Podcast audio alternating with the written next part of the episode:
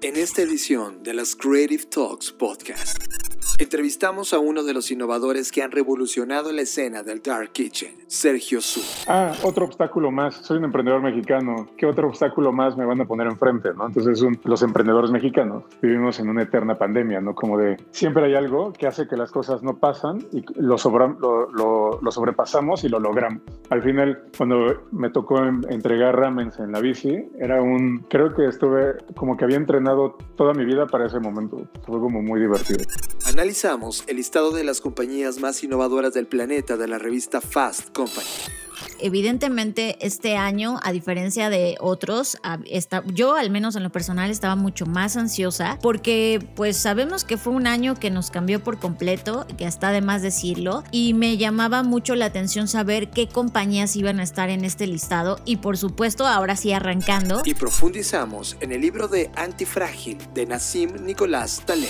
Y algo que él propone sobre la palabra antifrágil es que lo antifrágil se alimenta se alimenta de la incertidumbre, de la volatilidad, del caos, de la familia del desorden, que son eh, diferentes elementos que, que pues podría parecer a primera vista que son elementos que nos desestabilizan, pero que cuando te vuelves antifrágil tomas eso como un poder y lo transformas y te vuelves mucho más ágil, mucho más flexible, es decir, mejoras, hay algo que ocurre contigo que mejoras, te creces al cambio. Eso es lo, prácticamente lo que, lo que postula en esta, en esta palabra de antifragilidad. Disfruten esta edición de las Creative Talks Podcast.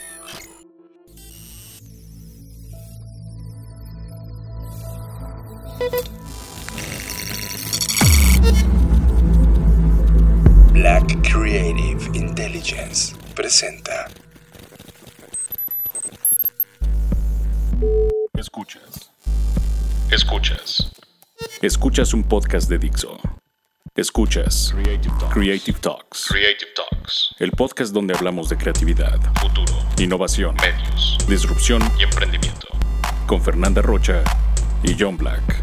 Por Dixo, la productora de podcast más importante de habla hispana. Por Dixo.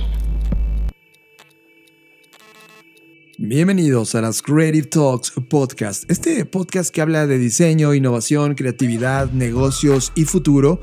Y como cada edición, Fernanda Rocha, bienvenida. Hola, ¿cómo están? Me da gusto estar de vuelta con ustedes y mm, sobre todo porque lo que vamos a platicar el día de hoy sobre las compañías más innovadoras me entusiasma un buen. Estás conectado a Creative Talks Podcast. En este podcast ya es una tradición que cada año que publica la revista Fast Company, que es una de las publicaciones que por décadas hemos estado eh, siendo fans de todo lo que están publicando. Ellos hacen un ejercicio muy interesante de coleccionar las compañías más importantes en términos de innovación, que prácticamente es una fotografía de los últimos 12 meses eh, de lo que hemos estado viviendo en todo este 2020 hacia 2021 y cuáles son los negocios que han podido salir adelante, que han propuesto cosas nuevas en la escena empresarial y que evidentemente tiene que ver con temas de innovación. Y este, este listado, la verdad, nos encanta. Lo esperamos así, cada año lo esperamos con mucha, mucha ansiedad total. Y Víctor Ruiz nos mandó justamente un Twitter de, ¡eh, ya salió! Y justamente lo vimos. Y nos mandó un tweet, no un Twitter, señor. ya, es de, ya es de viejito. O sea, sabes que ya envejeciste cuando dices, me mando un Twitter. Es impresionante cómo te, cómo te, híjole, es, es tu mente te juega mal a veces. Y sí, sí creo que estamos envejeciendo, Fernanda Rocha. No, yo no, yo solo digo te mando. Ah, tú todos los días descumples, pues gracias, Vic, por mandarnos, la verdad, el recordatorio del Twitter. y pues vamos a hacer un repaso de lo que ha ocurrido en este listado de World Most Innovative Companies de Fast Company. Fer, ¿Comentamos el, primer, el, top 10? Mira, antes de comenzar a comentar el top 10, me gustaría eh, pues agregar que evidentemente este año, a diferencia de otros, yo al menos en lo personal estaba mucho más ansiosa porque pues sabemos que fue un año que nos cambió por completo, que está de más decirlo, y me llamaba mucho la atención saber qué compañías iban a estar en este listado y por supuesto ahora sí arrancando, pues vemos que en el número uno y dos está Moderna y Pfizer, ¿no? Que pues por supuesto que están ahí. De hecho las dos las ponen en el primer lugar, o sea, las dos están puestas en el primero, no existe el lugar dos, ¿no? Exacto, no, hay, no, hay, lugar dos. Y, y por supuesto que, o sea, creo que está de más explicar por qué están ahí. Y me parece interesante porque, porque en los listados anteriores y en los listados de otros años, por supuesto que las farmacéuticas no estaban, ¿no?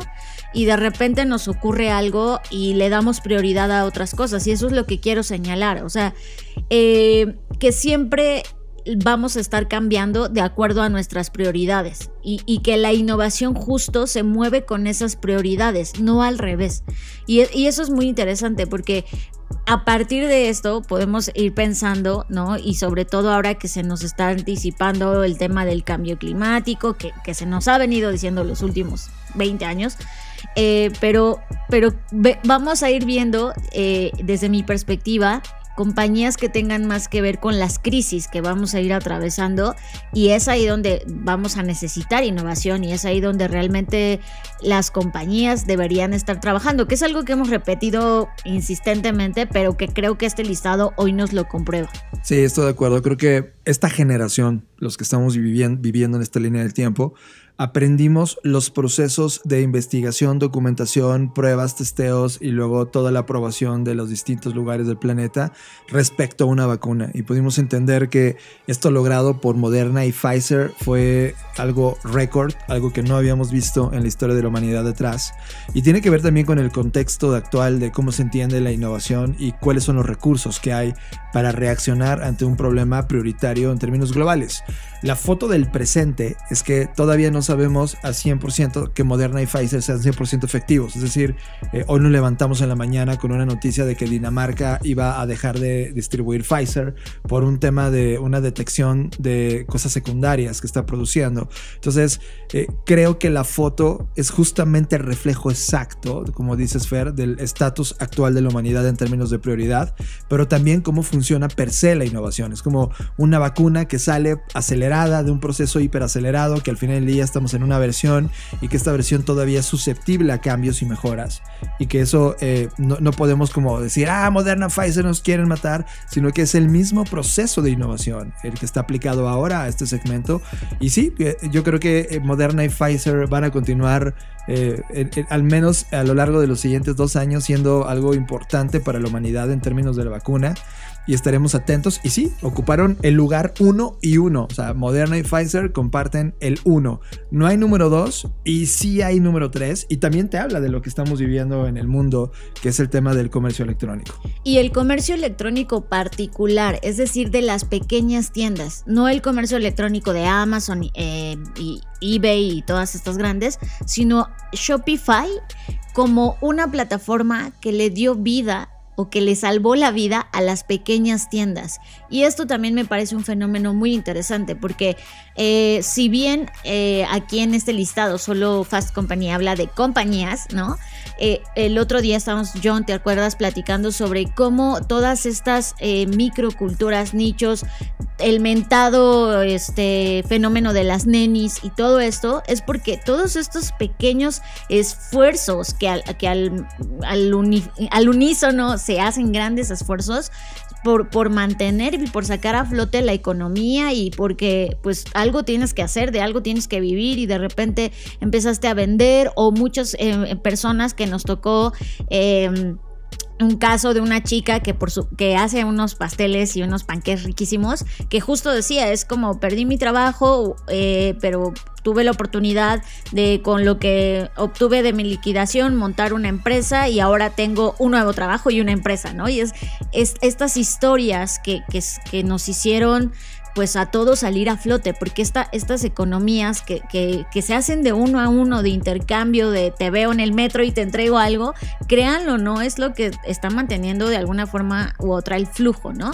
Ahora, visto esto desde una compañía, pues Shopify por supuesto que fue una de, estas eh, plataformas que permitió que los minoristas pues comenzaran a desplazar sus productos a través de comercio electrónico dadas las circunstancias. Sí, creo, creo que todos ante la foto de lo que estamos viviendo hoy finalmente entendemos una cosa. Durante 20 años que el comercio electrónico ha estado madurando, de hecho 25 años desde que comenzaron realmente las pruebas, eh, las compañías habían ignorado la posibilidad de utilizar Internet como un canal de venta y distribución de sus productos. Y de repente en la pandemia, cuando todos estamos encerrados, eh, digo todos como una generalidad, generalidad, hay gente que evidentemente no pudo estar cerrada, eh, tuvieron que entender estas plataformas digitales y ocurrió algo, ¿no? Una aceleración muy, muy hiperacelerada, por decir ese nombre, y una hiperaceleración sobre las transformaciones digitales. Y evidentemente Shopify se convirtió en una opción para todos estos emprendedores, empresarios, eh, nenis, en el buen sentido de la palabra, que utilizaron las plataformas digitales disponibles para mover su negocio. Y por esta razón Shopify está en la tercera posición de este Fast Company, compañías más innovadoras. Y luego viene eh, un fenómeno interesante, ¿no? Mientras ya lo hemos comentado, mientras el mundo está explotando por esta situación, eh, pues mm, por otro lado, y como, como si fuera esto una especie de broma, ¿no? Que nos jugamos como humanidad, eh, está SpaceX, ¿no? Donde está todo este tema de, la, de volver a la carrera espacial, pero ahora por la conquista no solo de la Luna, sino también de Marte y de otros planetas, ¿no? Explorar otros planetas. Y por eso es que SpaceX está acá. Eh, pues ya sabemos que SpaceX es este proyecto de Elon Musk y todos los lanzamientos que ha hecho. Creo que ya diario está haciendo lanzamientos, o sea, mm, eso es impresionante la cantidad de, pruebas que se están haciendo. Y pues su nave espacial de Crew Dragon, no olvidemos que llevó una segunda tripulación de cuatro astronautas en noviembre eh, y hay una tercera misión planificada para este año. Entonces, bueno, SpaceX está haciendo todo lo que puede, todo lo que está a su alcance y para poder conquistar pues nuevos, nuevas fronteras más allá del planeta Tierra. Creo que la exploración espacial ya pasó a una nueva fase de explotación espacial. Y esto es parte de la dinámica de la innovación, Fer. Hay dos grandes momentos en las compañías. Uno se llama exploración, cuando justamente tienes que invertir en hipótesis, en diseño, en investigación. Y luego cuando llegas a una gran hipótesis y funciona, esto pasa a la fase de explotación. Ahora SpaceX ha, estado aprovechando toda la historia de exploración del espacio de los últimos 70 años y ahora llegando realmente a crear una economía espacial Creo que es el inicio de una gran explosión en una nueva economía que está fuera del planeta y que va a traer eh, nuevos recursos, nuevas hipótesis y nuevos problemas. Luego tenemos algo muy, muy que me llamó totalmente la atención. Es Spring Hill Company y esta compañía es una empresa de marketing y entretenimiento de LeBron James y Maverick Carter. Interesantísimo, ¿no? Que por cierto en la portada del Fast Company de este mes es justamente la portada, porque yo, yo no lo veía venir. O sea, increíble lo que están haciendo, uniéndose para crear una compañía de contenido que le dé voz a creadores que no estaban teniendo oportunidad en el mainstream eso me gusta. Es un, es un tema de democratizar, ¿no? De, de, crear, de la creación y la distribución de contenidos, que como bien dices, da voz a nuevos creadores y eso me parece totalmente interesante, ¿no? No esperarías, o al menos yo no lo esperaba, que, que este par hiciera una plataforma de, este, de estas características, pero me da mucho gusto y me da mucho gusto poder enterarme a través de este listado que existe este, esta, esta nueva compañía. Sí, no estaba nuestro radar, yo no lo tenía y, y incluso producción original de ellos ha llegado a producción de Netflix. Es decir, Netflix, y las demás compañías ya empezaron a comprarle los contenidos. Hay una, hay una serie que se llama Netflix Self-Made que sale justamente de esta compañía, de estos contenidos. Y creo que ahí viene, ¿no, Fer? Ahí viene una, una generación importante de productores independientes, generadores de contenido independientes que no estaban pudiendo entrar a la economía tradicional de los contenidos de televisión o cine y que producto de los últimos años y de la apertura que han tenido los nuevos estudios, a través de plataformas digitales bajo demanda, pues están logrando tener un espacio importantísimo y creo que esta compañía de LeBron James y, Maverick, como tú dices, es súper disruptiva en términos de qué hace este par de deportistas, ¿no? Entrando a un negocio de contenidos entendiéndolo y comenzando a reinarlo. Qué impresionante movimiento hicieron y en verdad estoy, estoy sorprendido de verlos en la posición número 5 de este listado. Fue como The New Kid on the Block y ¡pum! Rockstar a la primera. Es increíble lo que está sucediendo. Ahora hay que ver a, dónde lo van a madurar, qué tipo de contenidos y, creadores van a empezar a, a, colocar en ese ecosistema y cómo van a influir en el resto de los contenidos que se distribuyen por Internet. Luego tenemos otra que tiene que ver todo con lo que hemos platicado en este podcast sobre la relevancia de la industria de los videojuegos y es Epic Games, que a estas alturas, si escuchas el podcast, pues ya sabrás que han creado un hito llamado Fortnite, ¿no? Que se ha vuelto híjole, una colisión de muchas cosas, o sea, una prueba de que los eventos en vivo en un videojuego se pueden hacer de una manera majestuosa o una forma en donde el poder de la comunidad lo es todo, ¿no? El tema del entrenamiento que, que los chicos ya están teniendo de manera casi profesional para poder entrar a estas competencias de videojuegos y de juegos en línea y, todas estas eh, batallas royales, ¿no? Que, que, nos, que, no, que ha metido en la cultura esta compañía Epic Games y cómo se ha esforzado por convertirse en el primer metaverso digital y lo ha hecho de una manera increíble, bueno, pues e, eso le ha ganado, ¿no? El, el, derecho de estar en este listado en el lugar número 6. Yo esperaría, honestamente, que quizás estuvo, estaría más arriba, pero entiendo las prioridades de la humanidad, o sea, me gusta el tema de la salud, el comercio electrónico democratizado, la exploración espacial, la democratización de contenidos y los videojuegos me parece muy sensato. Lo hemos venido anunciando. Recuerdo exactamente, bueno, ya no exactamente, sino hace un año cuando hicimos el FBS que eh, abrimos un área específica de contenidos dentro del futuro del entretenimiento sobre los videojuegos y explotó. Finalmente, toda esta maduración de más de 35 años de vida de los videojuegos hasta, hasta el día de hoy, finalmente termina en, un, en esta compañía, que creo, Fer, que dejó, dejó de ser solamente una plataforma de contenidos, o sea, los videojuegos dejaron de ser solo mero entretenimiento, y ahora son compañías con una altísima influencia cultural. O sea, yo no veo ningún niño eh, que, no tenga acceso al mundo de Internet, hacer un, bailecito de, Fortnite, ¿sabes? Ya culturalmente está ahí. Y, esto equivale, no sé, cuando yo era niño y veíamos, no sé, la televisión, una caricatura, las, tortugas ninja, ¿sabes?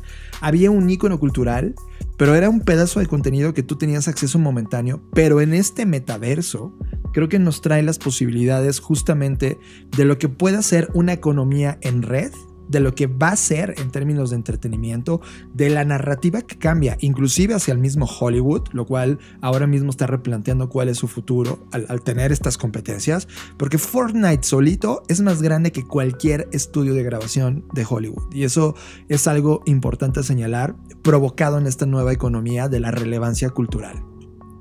Y luego viene Netflix y no viene Netflix porque es Netflix. Y eso me gusta de este listado, no es como, ay, pues sí, porque pues Netflix no.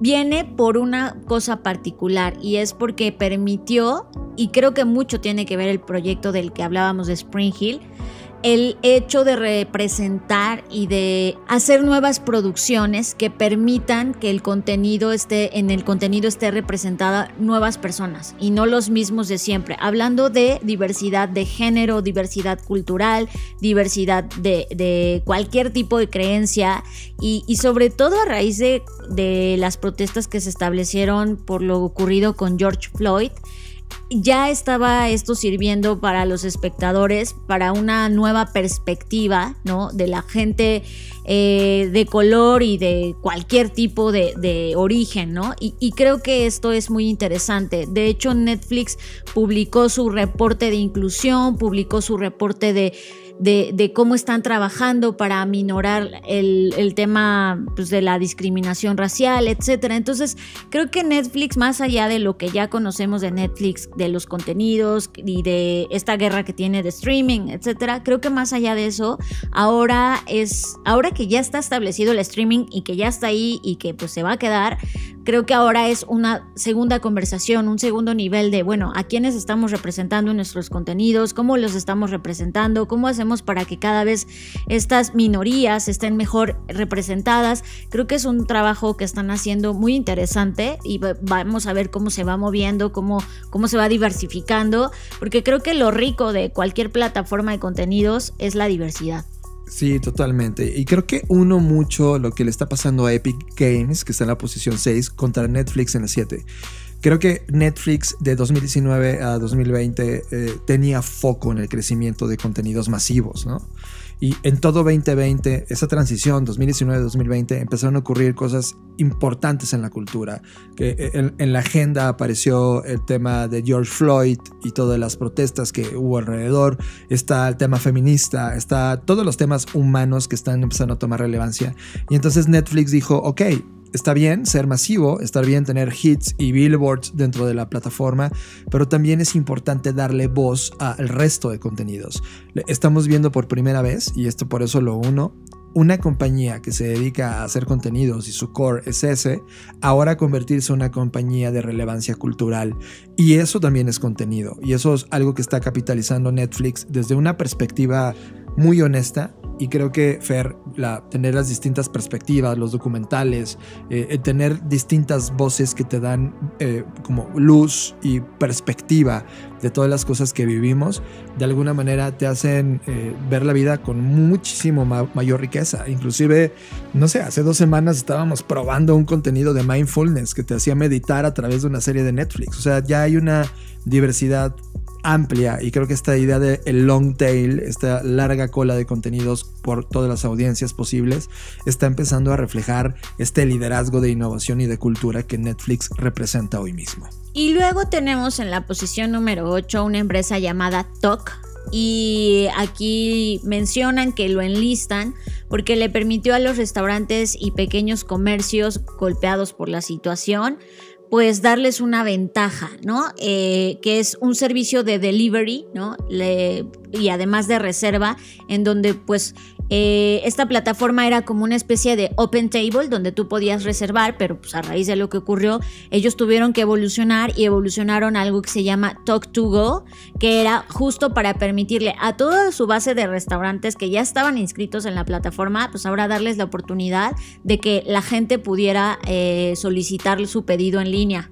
Entonces eh, ya les ofrecía a los restaurantes la recogida y la entrega de los productos y pues eso la, la verdad es que que sí alivianó muchísimo a estas empresas o estos restaurantes que ya estaban ahí porque no tenían la infraestructura, a lo mejor no tenían el conocimiento, etcétera, y de repente esta aplicación les da la oportunidad de decir, ok, ya no puedes hacer reservas, pues ahora vamos a nosotros como plataforma a evolucionar para permitirte hacer delivery y creo que eso está increíble. Creo que eso lo, comentamos profundamente, Fer, cuando dijimos que, que había distintos actores en todo este tema del 2020 hacia el 2021, que sin ellos la economía hubiera venido abajo. Uno de ellos eran los repartidores, ¿no? Todas estas plataformas que conectaban la entrega no solamente de comida, sino de todo tipo de objetos que comprabas en línea. Y creo que esta plataforma ayudó muchísimo al segmento restaurantero el poder darle vida y decir, bueno, vale, no puedo abrir mi restaurante, pero puedo hacerlo a través de esta plataforma, lo cual permitió replantear modelos de negocio, en muchos casos inclusive replantear el estado físico de un restaurante para convertirlo totalmente en línea. Creo que eh, se vuelve relevante y mucho de, la conversación del día de hoy también tenemos una entrevista donde hablamos justamente de esto. Y bueno, después viene Microsoft y Microsoft viene en el listado porque pues le permitió a muchas empresas, eh, a muchos lugares de trabajo poderse mover y atender el tema del trabajo remoto. Eh, pues también porque creó un sistema de respuesta de emergencia de desastres naturales. Recordemos que Microsoft tiene diferentes divisiones, no solo es las computadoras o los software, sino pues también trabaja en otros proyectos y además se comprometió a eliminar todo el carbono que la compañía emite hacia 2050. Entonces, Microsoft, más allá de enfocarnos que si el diseño está bueno o está malo, lo que sea, eh, en el core de la empresa, Microsoft está trabajando muchísimo, pues por los objetivos eh, ¿no? del desarrollo económico, que es el tema de eh, la cero emisión de carbonos, la atención de desastres naturales, porque justamente, pues ustedes saben que Bill Gates como, como líder, que aunque ya no está 100% en Microsoft, pues deja este inception de que pues, tenemos una crisis de cambio climático, por lo tanto Microsoft está trabajando al respecto también y me parece interesante que, lo, lo enlisten por este tipo de proyectos, aunque también ha sacado cosas como el holograma para que tengas una sesión mucho más presencial, etcétera. No le están dando el premio por eso, sino por todos los demás proyectos y eso también me parece padre que, que no es como eh, de nueva cuenta, insisto, no es como, ay, pues porque es Microsoft ya le dan premios, ¿no? Sino por ciertos proyectos muy particulares que están lanzando y que están germinando para, en este caso, para miras a 2050. Es interesante, yo estoy sorprendido de ver a Microsoft acá, ¿no? Pero sí, es la suma de todo. Yo odio su Microsoft Live o como se llame cuando te conectas. Microsoft Teams. Microsoft Teams no lo soporto, en verdad, es, es, es malo. Pero cuando ves la compañía lo que hizo en este 2020, lo entiendes. Y la décima posición me parece también culturalmente relevante, Fer. Creo que estamos atravesando un momento en donde las redes sociales, el mundo de Internet, está atravesando todo un proceso de desinformación, fake news, contenidos falsos. Y ahora que viene toda esta suplantación de caras en videos, etcétera, va a hacer que la gente no sepa discernir cuando un dato es real y cuando no es real. Y esta compañía llamada Gráfica es una compañía que ha venido trabajando justamente en ir en contra de todos estos fenómenos de desinformación.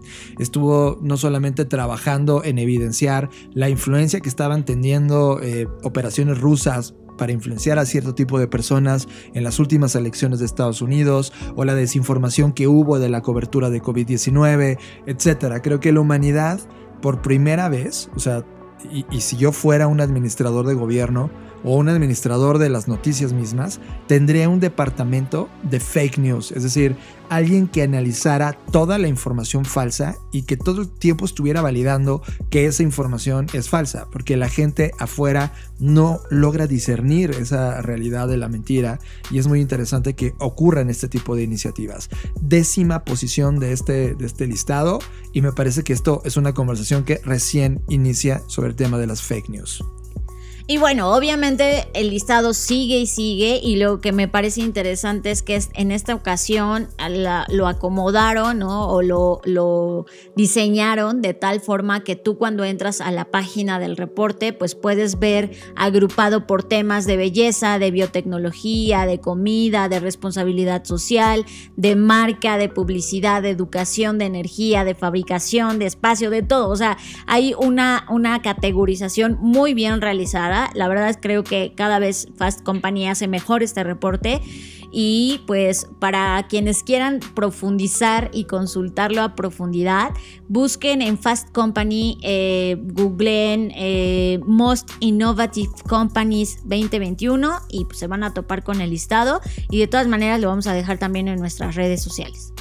Estás procesando Creative Talks Podcast les queremos extender una invitación que nos compartió Graciela Guadarrama, que le agradecemos muchísimo, sobre una iniciativa que está haciendo eh, Europa, la Unión Europea, sobre el futuro hacia 2050 y esto se llama Stories from 2050 y de lo que se trata es pues de imaginar futuros, de, imaginar diferentes historias y esta semana eh, la iniciativa se trata de lo siguiente, de que tú elijas un planeta.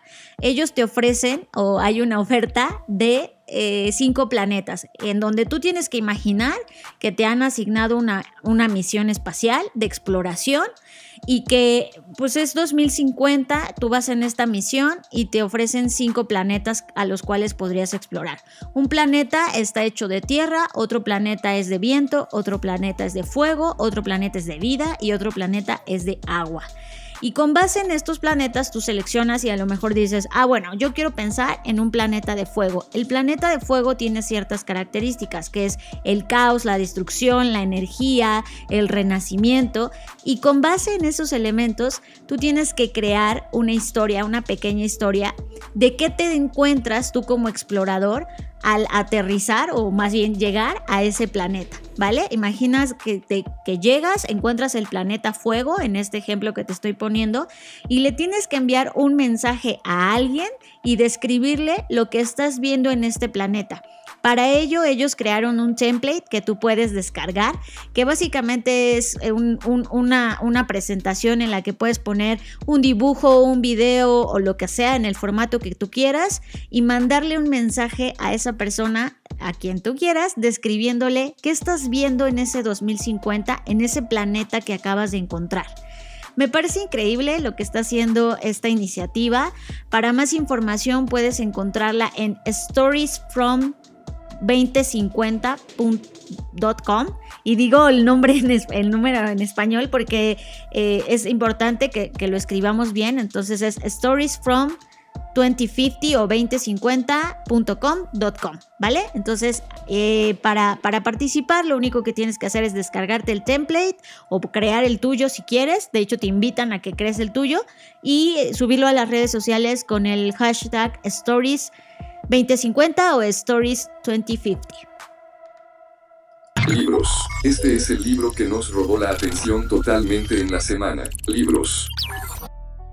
Y hablando de todos estos temas de innovación y fenómenos y de cómo eh, pues de alguna forma u otra nos tenemos que ir adaptando e ir surfeando todas las cosas que van ocurriendo en el camino.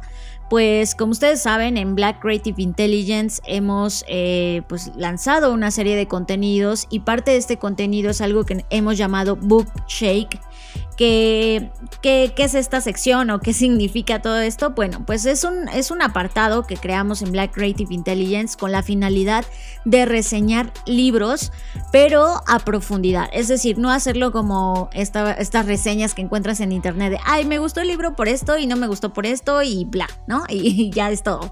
Sino una, una reseña que se enfoca en rescatar y extraer cuáles son como los principales elementos tácticos y estratégicos del libro. En este caso, eh, yo abrí esta sección con el libro de Antifrágil de Nassim Nicolás Taleb, que pues Obviamente para quienes ya conozcan al autor, pues es un autor súper polémico, eh, tiene como todos los autores o los buenos autores, tiene detractores y seguidores, pero más allá de eso no me enfoqué en él, sino en, el mensaje que nos quiere dejar en este libro de Antifrágil, en donde expone que todo lo que hoy nos está ocurriendo y las cosas que hemos venido construyendo durante los últimos años están muy propensas a la fragilidad. ¿Esto qué quiere decir? Que eh, pues al estar todo todos conectados en un solo sistema llamado Internet, pues esto, esto, de, esto nos podría provocar grandes daños si es que esta gran máquina llega a fallar, ¿no? Y ha pasado, ha pasado en ocasiones donde en algún momento, en alguna zona, hay un hay un fenómeno de que se va el internet o, te perdemos la conexión y el mundo se quiere casi que volver loco, ¿no? De hecho lo vemos cuando WhatsApp se cae o Facebook, como todo se vuelve así como de ¿qué, qué está pasando, ¿no? Imagínense ahora si tuviéramos un gran apagón de internet, pues bueno, ¿qué pasaría y qué tan vulnerables estamos y qué tan frágiles nos volvemos al no crear sistemas que nos permitan algo que él llama redundancia, ¿no? Es, es exceso de abundancia, que nos permitan duplicarnos, que nos permitan expandirnos y obviamente tiene un enfoque pues sí personal, pero mucho más empresarial, en donde nos invita a convertirnos en empresas y en personas antifrágiles.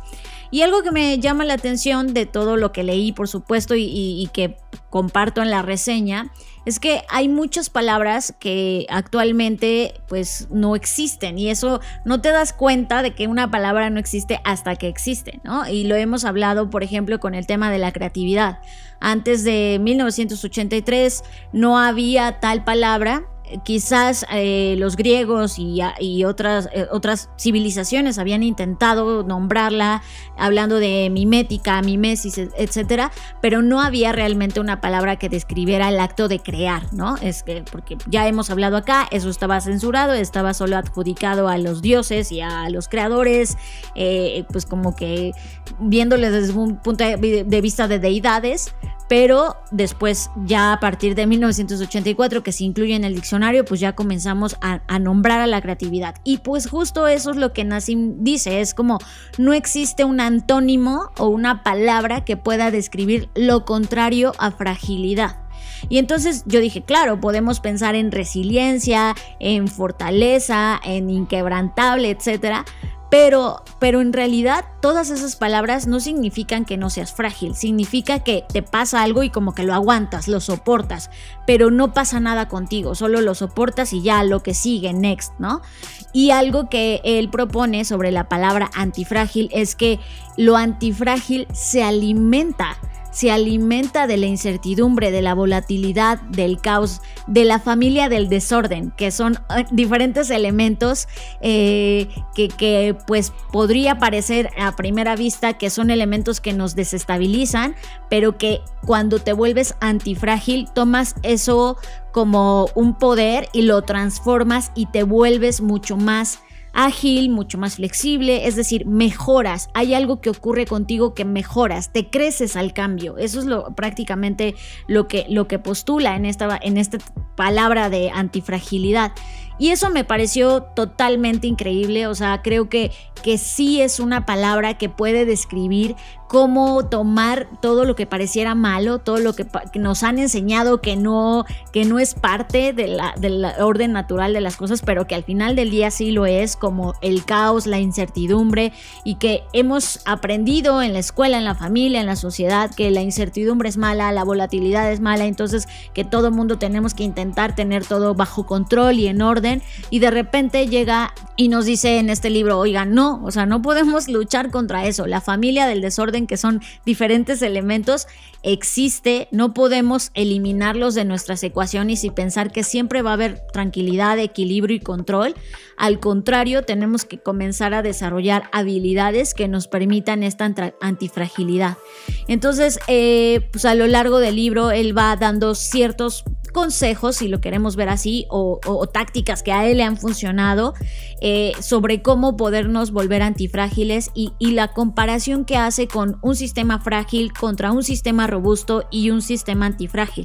Y aquí vienen tres conceptos. La fragilidad, pues es justamente todo aquello que quiere tranquilidad, que se derrumba ante cualquier elemento de caos o de desconocimiento o de, de error, de desorden, ¿no?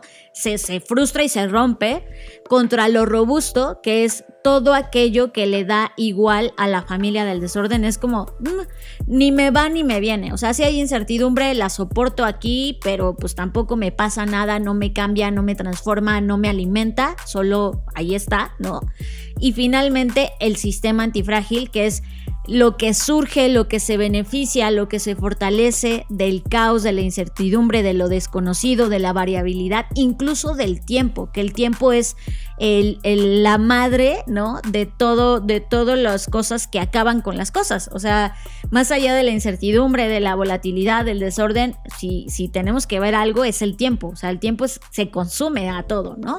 Y justo la antifragilidad es tomar eso como un input o como elemento base para decir, a mí el desconocimiento, el error, el desorden no me destruye, por lo tanto me fortalece y me hace crecer. Y un ejemplo que pone como para poner todos estos términos en algo ya más aterrizado, es un ejemplo mítico, pero que nos hace tener muy claro el concepto y seguro recuerdan la historia de Hydra, ¿no? Este personaje mitológico que, que representa muy bien la antifragilidad, porque lo que pasaba con este personaje, para quienes nunca lo escucharon hablar, pues les voy a contar rápido, es, es un personaje mítico a quien le cortaban la cabeza y le crecían dos más. Entonces, este es un claro ejemplo de un, ente, un ser que se fortalece ante la, ante, ante, la incertidumbre o en este caso ante la mutilación. Es, le cortan una cabeza y le salen dos, ¿no? Y, es cualquier otro personaje o persona o empresa frágil, al cortarle un elemento, lo que le pasa es que se muere o se debilita o se desangra. Y, en este caso no, ¿no? Entonces, llevando este concepto a la vida empresarial, eh, él nos invita a decir, analiza qué elementos de, lo que hoy estás viviendo te hacen tener más perjuicios que beneficios, ¿no? Y esto que voy a decir a continuación no lo dice Taleb tal cual en el libro, pero es una interpretación que por supuesto es mía como parte del análisis que le hice a este libro y es el tema de las empresas cuando cuando tú sobre todo veámoslo en las pequeñas y medianas empresas, ¿no? Este dilema de oye, tengo un cliente, pero es un dolor de cabeza, no me paga tiempo y además no me deja participar, casi casi que soy su toma pedidos y hago lo que me dice, porque si no lo hago, me va a dejar y qué voy a hacer, ¿no? Y este dilema de eh, no, no poder entender, y con esta fórmula creo que lo vamos a lograr desmitificar, y es si algo te ofrece más perjuicios que beneficios, te está volviendo frágil. Y con este ejemplo que les estoy diciendo, piensen, si un cliente te está dando dolores de cabeza, no te paga tiempo, no te trata bien, no te hace sentir bien, no te deja participar, significa que en el listado te ofrece más perjuicios que beneficios. Por lo tanto, te está haciendo frágil. Aunque tú creas de, no, pero es que si no trabajo con este cliente, entonces ¿de qué voy a vivir? ¿Qué me va a pasar? Pues es justo esa incertidumbre a la que te tienes que someter, ese espacio de no saber qué va a pasar si le dices hasta aquí llegaste, ya no te quiero más como cliente, ese periodo de tiempo no es eterno. Va a llegar tarde un temprano. Obviamente si tú trabajas en eso y empiezas a concentrarte, enfocar tus estrategias para atraer la clase de clientes que sí quieres tener, vas a vivir un momento de incertidumbre, un momento en el que digas, puta, ¿qué hice? No debía haber terminado mi relación con este cliente. Vas a sentir miedo, vas a sentir angustia, vas a sentir caos. Pero si logras trascender estos fenómenos, estos sentimientos, estas emociones, tarde o temprano va a llegar ese cliente que te ofrezca más beneficios que perjuicios. Y en ese momento que llegue ese cliente, te va a ser antifrágil porque te va a fortalecer, te va a hacer trascender, te va a permitir trabajar, no solamente te va a dar una transacción económica que es favorecedora para ti, sino además te va a permitir hacer todas aquellas cosas que realmente sí quieres hacer y por las cuales creaste esa compañía que creaste. Entonces, e, es justo e, esta tolerancia que debemos tener a la incertidumbre, pero más allá de tolerancia de soportarla o aguantarla, trascenderla y tomarla como un elemento de, no importa, cuando viene un momento de incertidumbre, yo me fortalezco, yo, yo salgo de eso y puedo seguir adelante. Por supuesto que esto, decirlo es muy sencillo, no es como, ay, pues sí, pero ¿cómo le hago, no? Y esa es la parte que, que, que es la parte dura, porque como decía, nos han enseñado que todo este tema de incertidumbre, pues hay que apagarlo, es como un fuego que hay que controlar. Y, lo, que hoy nos dice Taleb es, no, échale más leña al fuego, ¿no? Porque entre más incertidumbre haya, más volatilidad haya, más te puedes fortalecer, más puedes crecer, pero eso es, eso es como la parte central de, de la hipótesis del libro, de cómo hacemos para tener un balance. Y este balance se logra de acuerdo a algo que él comenta, la altera. La altera, para los que no sepan, pues es esta pesa que hacen las personas que hacen alterofilia, por ejemplo, de ahí viene el nombre. Y dice, tú necesitas algunos elementos que te den beneficios, más beneficios que prejuicios, pero de vez en cuando necesitas estos elementos que te sometan a estrés. No puedes estar siempre de un lado o siempre del otro, no puedes vivir eternamente creyendo que hay equilibrio, pero tampoco puedes vivir en el ácido todo el tiempo. Entonces, pone un ejemplo muy claro que a mí me pareció genial y, lo aterriza en, un tema de ejemplo personal, ¿no? Y dice, si tú eh, dejas caer una, una taza a una altura de 27 centímetros una vez, es mucho más, eh, es menos probable que se rompa a que si la dejas caer de un centímetro 27 veces, ¿no? Entonces, justo estas comparaciones donde te dice, necesitas un poco de daño, necesitas un poco de veneno para poderte ir fortaleciendo de poco en poco. No quieras empezar a tomarte la botella de veneno completa y decir, ay, no fui antifrágil, bye, sino tienes que ir de poco en poco.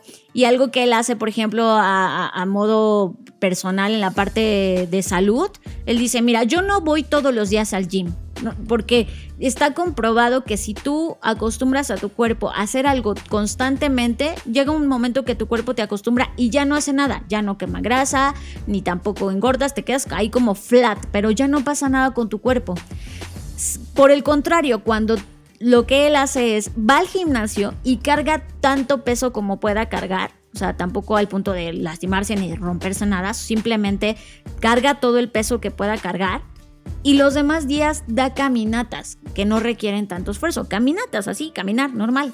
Entonces él dice, tengo mi dosis de veneno que es cargo el peso que más puedo y le hago cierto daño a mi cuerpo, daño que, que puede tolerar y, y después sigo mi caminata normal. Eso aterrizado al mundo de las empresas es, sí, Por supuesto que necesitas tener cierto nivel de certidumbre en algunas cosas como, eh, no sé, los ingresos, que, cómo va la estrategia que implementaste, etcétera. Pero de repente necesitas momentos de acidez, de locura, que son justamente lo que hemos hablado en otros podcasts, que son los que generan innovación.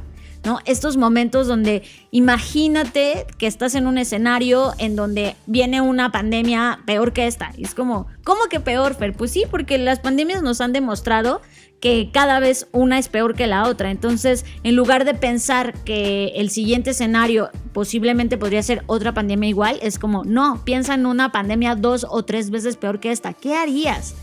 Hazte preguntas que te lleven a estos escenarios incómodos o, de incertidumbre y volatilidad y entonces en esa combinación que tienes de administrar el presente, de resolver lo que hoy está pasando con estos dosis de veneno, que así les llama, sobre, pues métele algo de acidez a esta ecuación y no, no te permitas estar cómodo durante mucho tiempo porque eso te vuelve frágil. Y, y es un vaivén de muchas cosas, ¿no? Y creo que también otro ejemplo que podemos tener de cómo algo pequeño también va perforando, haciendo daño, pues es esta parte, seguramente lo han visto, que en algún momento, eh, como parte de los instrumentos de tortura, había un, un, dispositivo en donde sentaban al que iban a torturar y le dejaban caer una gota de agua eh, hasta que le perforaba el cerebro, ¿no? Y eso él lo compara con, hay daños que son chiquitos y no los vemos, decimos, ay, esto no me va a afectar, pero va pasando el tiempo y ese daño es tan, tan consistente que va perforando y de repente ya es un hoyo o ya es un gran problema. Por eso él invita a que tengamos este balance entre, pues sí hay cosas que, que necesitas cierta incertidumbre, pero métele eh, métele incertidumbre, métele caos, métele esta ecuación que te permita ser antifrágil. Y a lo largo del libro pues va poniendo diferentes ejemplos de cómo hemos vivido la historia de la humanidad en la política, en las finanzas, en el esquema sobre todo bursátil, porque él viene de ese mundo, eh, de cómo ha habido empresas que se van a la quiebra, de la, pareciera que de la noche a la mañana, pero en realidad es porque venían atravesando esta gotita de agua que de repente los inundó, ¿no? Que no se dieron cuenta cómo, qué pasó y de repente ya estaban muertos. Y entonces es es justo lo que él dice. O sea, de hecho hace un ejemplo, que es el último del que voy a hablar. Él hace una, una analogía con el tema de un pavo, ¿no? Y la, la historia del pavo va así. Un carnicero alimenta durante mil días a un pavo. Cada día confirma a su plantilla de analistas, o sea, el pavo, que a los carniceros les encantan los pavos, con una confianza estadística creciente, ¿no? Entonces la historia es como, hay un carnicero, hay un pavo, lo llevan alimentando mil días y entonces con base en ese análisis el pavo dice, pues, oigan, eh, a los carniceros les gustan mucho los pavos, ¿no? El carnicero va a seguir alimentando al pavo hasta unos días antes de Acción de Gracias. Entonces llega el día en que ser un pavo no es muy buena idea. O sea, tras verse sorprendido por el carnicero, el pavo se deberá, replantear sus creencias justo cuando su confianza en la afirmación de que al carnicero le encantan los pavos es máxima y su vida de pavo que rebosa tranquilidad parece totalmente previsible. ¿Y esto a qué se refiere? Y, esto creo que nos pasa y le pasa a muchas compañías, y lo digo por experiencia de haber trabajado con varias de ellas, y es, te dejas llevar por las estadísticas, por, la, media, ah, por la tendencia, y la tendencia dice que, ay, pues a los carniceros les encantan los pavos, ¿no? y es como me está tratando bien y aquí estoy increíble, me alimentan increíble, pero de repente ese comportamiento cambia porque es día de acción de gracias y ¿qué crees? Que te van a sacrificar porque eres un pavo. Entonces, se dejó, por el pavo en este caso, por dejarse llevar por la media de decir, bueno, la tendencia es que a los carniceros les gustan los pavos y todo va muy bien, de repente hay un elemento fortuito que rompe con esa tendencia y que no analizaste, no contemplaste que los carniceros matan pavos y de repente el pavo se muere, ¿no? Entonces él advierte justo esto eh, que no, no seamos pavos, que no, no, nos dejamos llevar por la tendencia solo por pensar que algo no ha pasado, no puede ocurrir. No por pensar que los últimos mil días me la he pasado increíble, no significa que hoy no pueda ocurrir un evento fortuito o, o un fenómeno que me destruya o que tenga la alta probabilidad de ser destruido por ese fenómeno. Entonces, eso creo que también es algo que pasa, porque, y, lo vemos en las empresas con los pronósticos o con los eh, presupuestos. Siempre se presupuesta de, ay, bueno, 2022 vamos a vender X cantidad del 2021 más 10% o más 15% o lo que sea, el porcentaje que sea. Y, cuando le preguntas a las personas, oye, pero ¿cómo tomas estas decisiones? Ah, pues porque los últimos tres años es lo que hemos vendido y pues obviamente lo único que pensamos es que esto va a ir hacia la alza, ¿no? Hacia crecer. Pero de repente, imagínense, es 2019, tú hiciste tu presupuesto muy bonito para 2020 pensando que ibas a vender lo del 2019 más un 10% más y te confías en esas estadísticas de hace 10 años que la empresa ha, seguido casi que al pie de la letra y de repente llega un fenómeno llamado pandemia que por supuesto te rompe este presupuesto y todos tus planes que hiciste y fuiste el pavo, te dejaste llevar por lo que había pasado en los últimos años, pero no contemplaste los elementos fortuitos o los contextos fortuitos que podrían ocurrir. Y todos estos elementos pues tienen que ver con lo que les decía al inicio de la familia del desorden, que ahora los voy a mencionar ya solo para cerrar. ¿Cuál es la familia del desorden y cómo podemos comenzar a cuestionarnos y preguntar si somos frágiles o antifrágiles? Pues basta con respondernos esto, es cómo funcionas o qué reacción tienes o qué es lo que te pasa ante estos elementos. Lo desconocido, la variabilidad, el conocimiento incompleto, el azar, el caos, la volatilidad, el desorden, el error, el desconocimiento, la dispersión de resultados, la entropía, el tiempo y la incertidumbre. Pregúntate qué te pasa. Por ejemplo, ¿qué me pasa con la incertidumbre? ¿Qué, reacción tienes? ¿Qué reacción tiene tu compañía? Con base en la respuesta vas a saber de inmediato si estás yéndote más hacia la fragilidad o a la antifragilidad. Y si te estás yendo más hacia la fragilidad, pues es momento de que comiences a reconsiderar cómo balancear esta ecuación, cómo agregarle y ver la incertidumbre como parte de un input y no verla como algo de lo que hay que huir y que hay que extinguir como si fuera un fuego, sino abrazarlo, domesticarlo y poderlo usar a tu favor. Y esa es la gran enseñanza que tiene este libro. El mundo que vives fue diseñado hace 20 años por personas que se dieron cuenta de una de las habilidades más importantes del ser humano, la capacidad de crear y diseñar el futuro. ¿Y qué tal si ese poder lo pudieras aprender y aplicar en tu vida? Te presentamos My Future Self, el taller de futuros individuales de Black School. Un taller para diseñar tu futuro a través de un proceso de prospectiva que te permitirá conocer y estar preparado para diferentes escenarios. Un taller que te permitirá permitirá desarrollar un plan para tu futuro preferible. Un espacio de 12 horas que cambiará tu vida para siempre. My Future Self, el taller de futuros individuales de Black School, impartido por Fernanda Rocha. Aplicaciones abiertas ahora mismo en la dirección blackschool.rocks. My Future Self, una experiencia educativa de Black School. ¿Qué pasaría si? Y en esta ocasión entrevistamos a uno de los innovadores que han revolucionado la escena del Dark Kitchen. Los dejamos con Sergio Su. Sergio Su, te hicieron en Perú, pero naciste en México.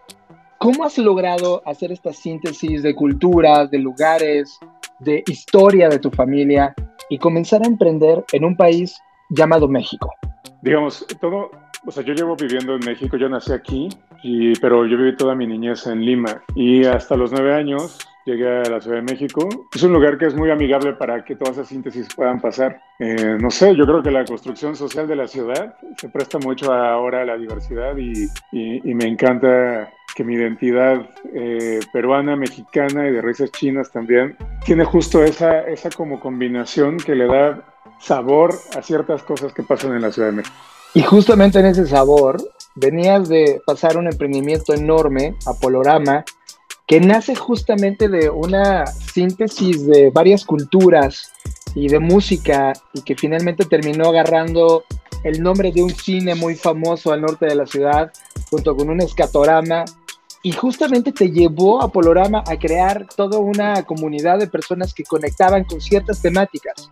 ¿Cómo lograste crear esta comunidad de personas y qué te enseñó este proyecto que sigue vivo y que ha ido mutando a lo largo del tiempo? Genial, pues yo creo que las comunidades se, fueron construyendo con, justo con la comunicación. Afortunadamente aparecieron las redes sociales. Cuando inició Polorama todavía Facebook era, era, era muy, muy pequeño a nivel escala en México. Éramos muy poquitos los que de pronto teníamos Facebook.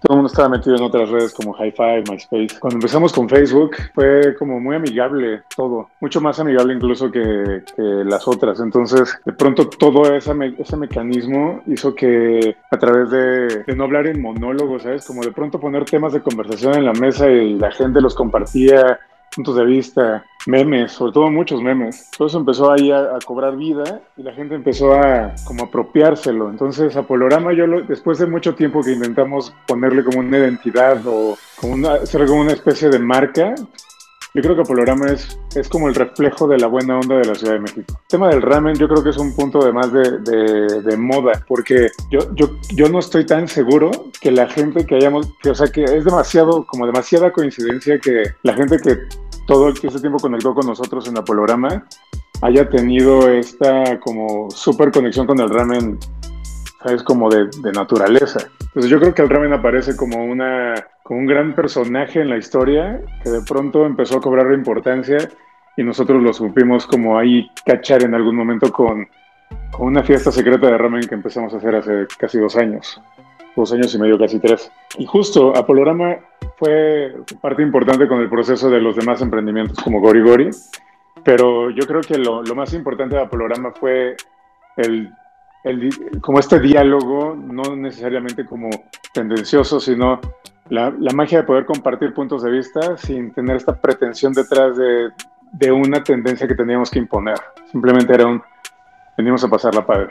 Justamente creo que eso fue la fiesta secreta Ramen, ¿no? como que materializó a toda la gente que ya había sido parte de la cultura polorama y te lleva a este 2020, justamente en medio de esta pandemia, rodeado de estas limitaciones físicas, económicas y sociales, decidiste emprender. ¿Qué, ¿Qué fue lo que conectaste, además de lo que te iba diciendo la propia comunidad respecto al ramen y las fiestas secretas, para lanzar este proyecto Gori Gori? Es una pregunta interesante porque hasta ahora me cae el 20 de cómo pasa, ¿no? yéndolo con perspectiva, porque de inicio, algo que eh, me he podido identificar de mi personalidad es que soy una persona muy reactiva. De pronto no pienso mucho las cosas y a veces nada más las hago. Entonces, cuando empieza la- como oficialmente la pandemia en México, eh, ya estaba cerca la, fecha para que pasara la siguiente fiesta de ramen, que era para el inicio de la primavera. De hecho, no, de hecho iba a ser un poquito antes, pero se pospuso, no me acuerdo por qué, pero íbamos a tener hasta una, como íbamos a agarrarnos de la, del año nuevo chino. Entonces yo quería hacer una fiesta de inicio del año lunar, con dragones, con leones, con ramen y cual Kung Fu Panda traída a la realidad, ¿no? Entonces, de pronto se pospuso y cuando ya empieza el tema real de la de oficial, la, la cuarentena empieza en la ciudad, dije, bueno, es muy probable que el proyecto se, se estanque por un tiempo, pero pues hay que darle ramen a la gente, ¿no? Entonces empecé a hacer como pequeños como saiquiños de, del ramen en mis redes sociales. Hice una receta así, ramen casero que puse en Instagram y eso trajo eco y fue como un, oye, pero se ve padrísimo, pero siento que está súper difícil de hacer. Yo así, está súper fácil. Pero ¿por qué no regalas ramen en tus redes? Y así nos vas a probar qué tan rico te quedó. Y fue como, ah, muy bien, esa es una buena idea, igual y puede ser. Y luego, pues de pronto fue como, vamos a hacer un giveaway. Órale, va. Entonces regalamos 10 ramen. Y de esos 10 ramen fue un, ¿y ahora cómo los mando? Tuve que hacer un prototipo de empaque de, pusimos vasos de caguama, esos como de michelada de la lagunilla, así enormes, llenos de ramen, con playo y tapita y se acabó. Y entonces así mandamos nuestros primeros 10 ramen, que fue más un giveaway. Y la gente de rebote fue, oye, está buenísimo, ¿por qué no abres tu lugar? Ahorita estaría buenísimo porque la gente se va a quedar en casa en instant delivery.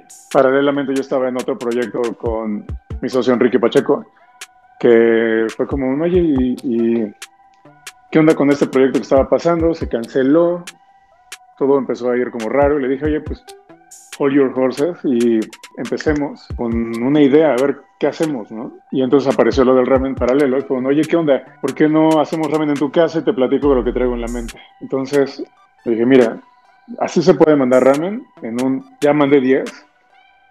Este, esta receta y el caldo y todo lo que hice es como una de- un derivado de la sazón de mi abuela, de losú, La, el ramen es como la sopa de la abuela, donde he probado en mil sopas de fideos. Entonces, ese, como ese sazón, esa, ese olor que trae el gorigori es lo que me recuerda mucho a mi abuela. Justo acaba, pasaba que mi abuela acaba de fallecer, hace, o sea, tenía poco tiempo que había fallecido y fue un, como que siento muy fresco esta, esta conexión, ¿no? Pues empezamos a hacer las pruebas con, con Patch ahí en su casa y le hicimos lo mismo, mandamos ramen a sus amigos, hicimos ahí varias pruebas y de pronto pum, ya teníamos ahí un, un mínimo viable, ¿no? Un, un, ramen validado que de pronto era como ya tenemos unos cuantos envíos y pues ahora sí que pues todos nos están diciendo que está bueno, ¿no? Entonces, ¿cuál es el siguiente paso? Cuando pasa todo eso fue un, ok, pero ¿qué está pasando en el mundo? ¿Va a ser seguro ir a comprar las cosas o no? ¿Va a ser seguro salir a la calle nada más? Entonces, como no sabíamos nada,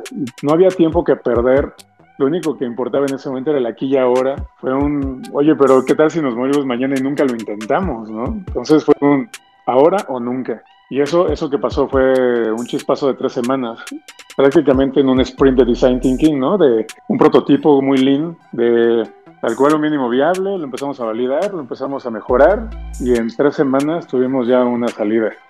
Entonces, dentro de ese proceso aprendimos muchísimo. Fue como desarrollo de producto, conceptualización, branding, comunicación, concepto. O eh, fue la unión de las dos experiencias, tanto la, de, tanto la de Enrique como la mía. Enrique en desarrollo de producto, en, en protocolos, en servicio, en operación. Yo esta parte en concepto, esta parte un poco de... Compartimos mucho esta parte de creatividad juntos. Y luego en cómo íbamos a hacer la estrategia de comunicación, cómo lo íbamos a lanzar cómo iba a ser el ancho de banda con la que íbamos a abarcar todo. Y en tres semanas dijimos, órale, aquí va. Empezamos en los primeros días en, el, en la cocina de Enrique, pero todo esto se empezó a salir de control y tuvimos que conseguir un local muy, muy rápido. Prácticamente tomar una decisión y paralizarme por querer emprender o no, pues no, no se dio. Fue como un, ah, otro obstáculo más. Soy un emprendedor mexicano. ¿Qué otro obstáculo más me van a poner enfrente? ¿no? Entonces, los emprendedores mexicanos vivimos en una eterna pandemia, ¿no? Como de siempre hay algo que hace que las cosas no pasan y lo, lo, lo, lo sobrepasamos y lo logramos. Al final, cuando me tocó entregar ramens en la bici, era un, creo que estuve como que había entrenado toda mi vida para ese momento. Fue como muy divertido. ¡Wow! La historia de los primeros 10 y ahora después de un año, 30 mil artículos en un año. En esta conexión, su, en, este, en este viaje que te has metido, ¿qué papel juega? Veo que es un tema muy reactivo de tu lado, pero al final del día, ¿qué papel juega esta conexión de la creatividad con la innovación? ¿Y cuál es la receta secreta? ¿El hacerlo nada más? ¿El atreverte a, a conectar todo lo que viviste atrás y finalmente decir, va, lo voy a hacer?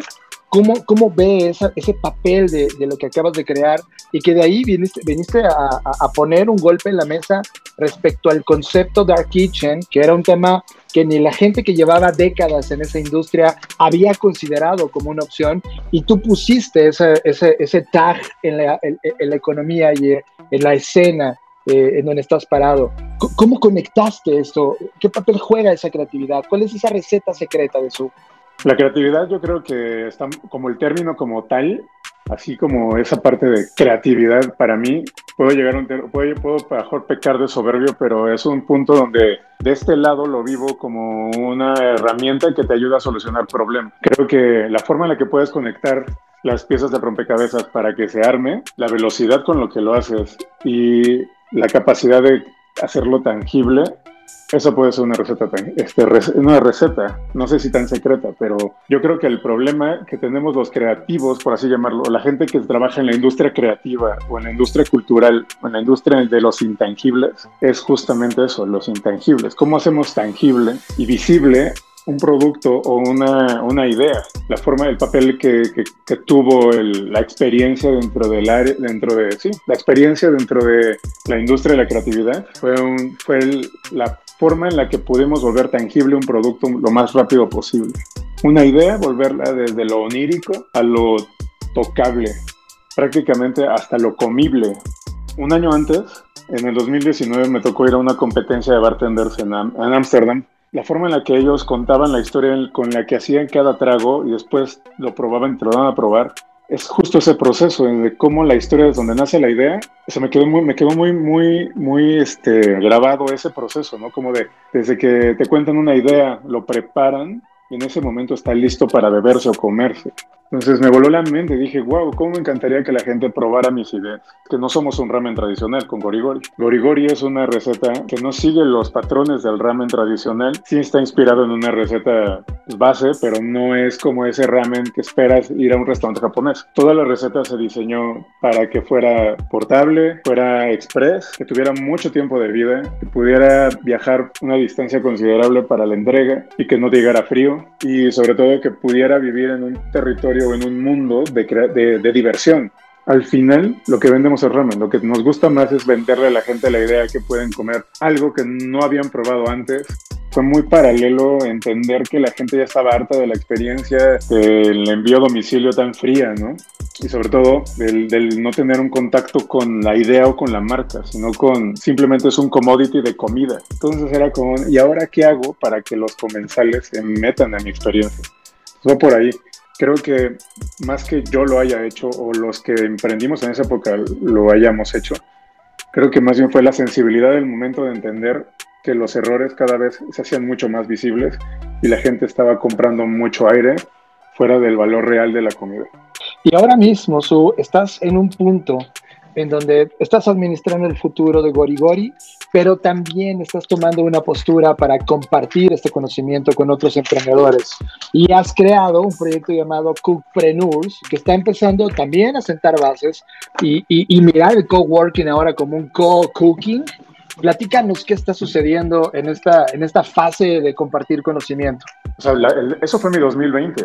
Mi 2020 fue reconectar conmigo. Y esto que surge de Cookpreneurs fue pues, un ejercicio de generosidad. Fue como entender esto que habíamos logrado nosotros. Habían mantenido a 15 empleados, que fue, es nuestra nómina de, de Gorigori. Cuando otras empresas eh, estaban perdiendo empleados o tenían que recortar su nómina, nosotros estábamos creciendo, aunque sea uno cada mes. Esa cadena de valor que se hizo con nuestro equipo inicial, con nuestros clientes, con nuestros proveedores, con los aliados, es, es muy replicable. ¿no? Entonces, si eso se transfiriera a, un, a dos personas más o a tres personas más, pues esas tres personas impactadas con este conocimiento, pues ya eran como 40 personas más.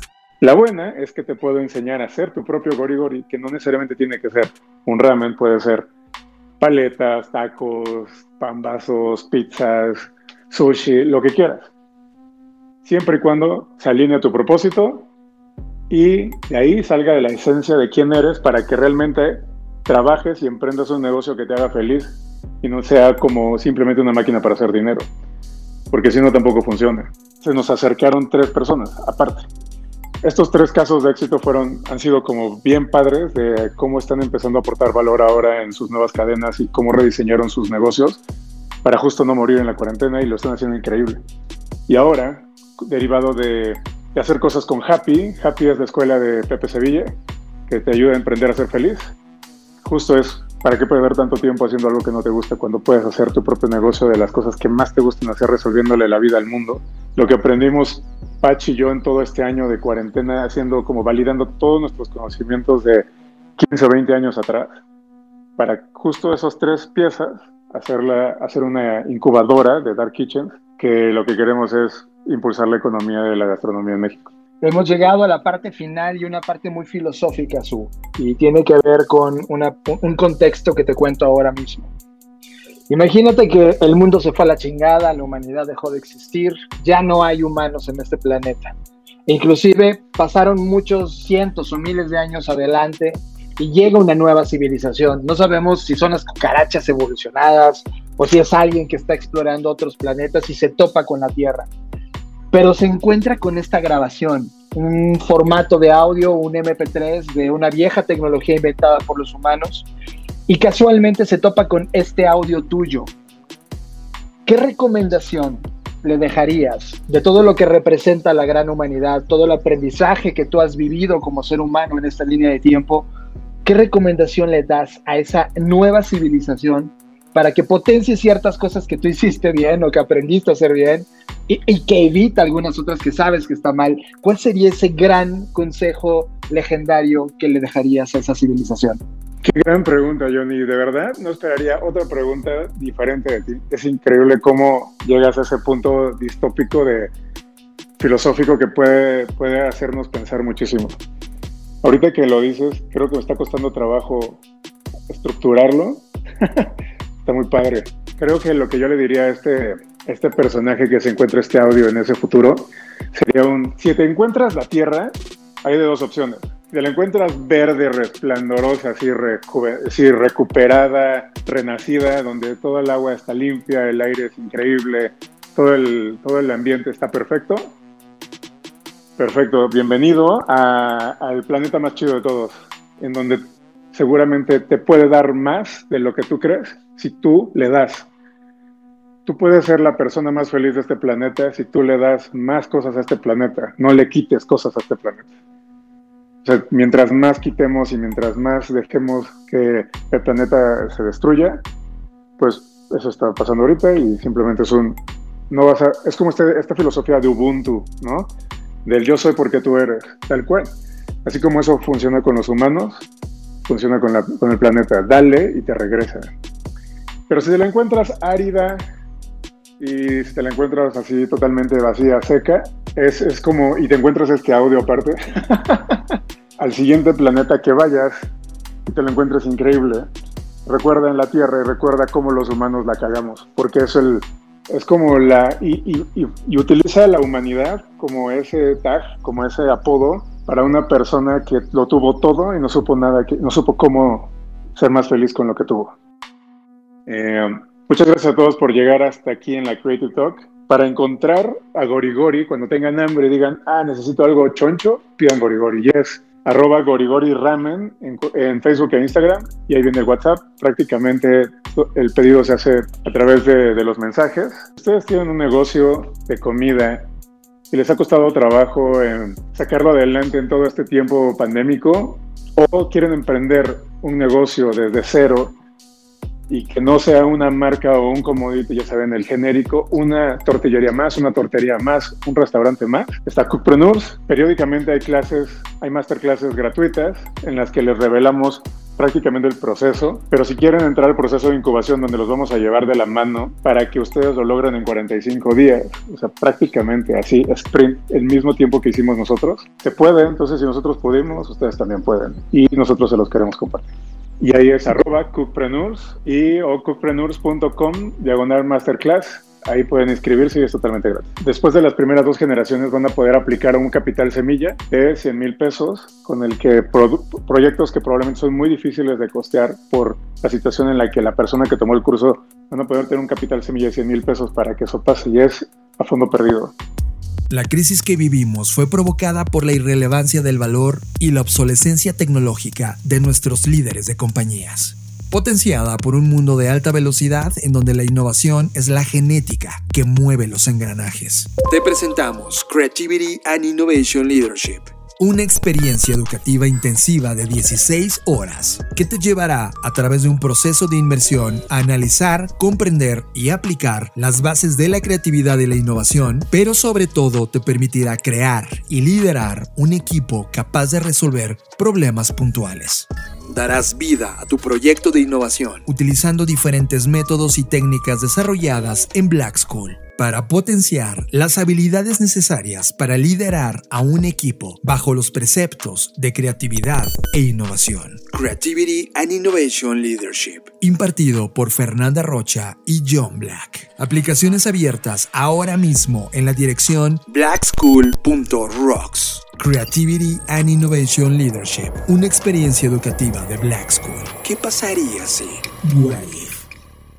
Fer, ahora sí nos extendimos en tiempo, pero es que era uno de los libros más interesantes que hay del año y que estamos reseñando en Bookshake, esta malteada de libros que estamos haciendo en la Black Creative Intelligence. Bueno, no es un libro del año, porque ya este libro es viejo, pero que comenzamos más bien el año eh, reseñándolo y está increíble. Vamos a tener, por supuesto, cada dos semanas, vamos a intentar tener cada dos semanas una, reseña nueva porque es una locura, pero pues, yo creo que sí lo vamos a lograr. Y pues muchas gracias, muchas gracias por habernos acompañado. Y les tengo una noticia ya para cerrar con broche de oro y es que en Black School, como ustedes saben, pues no paramos y vamos a tener una serie de cursos y talleres relacionados al tema de futuros y esto me fascina y me entusiasma muchísimo. Vamos a tener desde una clase gratuita de 30 minutos hasta dos talleres que tienen que ver con diseñar futuros alternativos, diseñar futuros para tu compañía y finalmente el curso más completo que es My Future Business, que es como un adendum o una continuación de My Future Self, pero ahora enfocado totalmente a una estrategia a largo plazo, resiliente y me atrevo a decir antifrágil ante los diversos futuros que podrían Entonces, creo que está increíble, así que no se pierdan todos estos cursos talleres. La información va a estar disponible a partir del próximo viernes, creo que, que es 17, 18, no sé qué, de marzo, pero bueno, ese, ese día va a estar disponible en nuestra página web de Black, Black School, que es blackschool.rocks, y también lo vamos a estar comunicando en nuestras redes sociales. Así que si están interesados, pues ya váyanos escribiendo para ir reservando sus lugares y que todo quede listo para cuando puedan ya reservar, ahora sí inscribirse y pagar, sean de los primeros en hacerlo. Ok, sí. Recuerden que también está la Black Creative Intelligence, nuestro programa de suscripción. Así que los esperamos ahí. Suscríbanse, tenemos contenidos impresionantes. Esta semana analizamos a profundidad el fenómeno Bitcoin, lo cual está también interesante. Y toda la reseña completa del libro de Nassim Taleb. Así que está buenísimo. Y también, Fer, eh, inauguramos una sección en un noticiero aquí en México, en W Radio 96.9, en Así las Cosas, con Gaby Barkentin y Javier Risco, que se llama Desde el Futuro. Y estamos estrenándolo todos los jueves alrededor de las 9 y media de la mañana. Pues muchas gracias por llegar hasta acá. Yo soy John Black. Recuerden que pueden encontrarme en arroba Jonathan Álvarez en Twitter y en Instagram. Y yo soy Fernanda Rocha. A mí me pueden encontrar como arroba Fernanda Roche. Fue un placer acompañarlos y nos vemos en el futuro. Dixo presentó. Dixo presentó Creative Talks. El podcast en donde hablamos de creatividad, innovación, medios, disrupción y emprendimiento. Con Fernanda Rocha y John Black por Dixo, la productora de podcast más importante de habla hispana. Nos escuchamos en el futuro.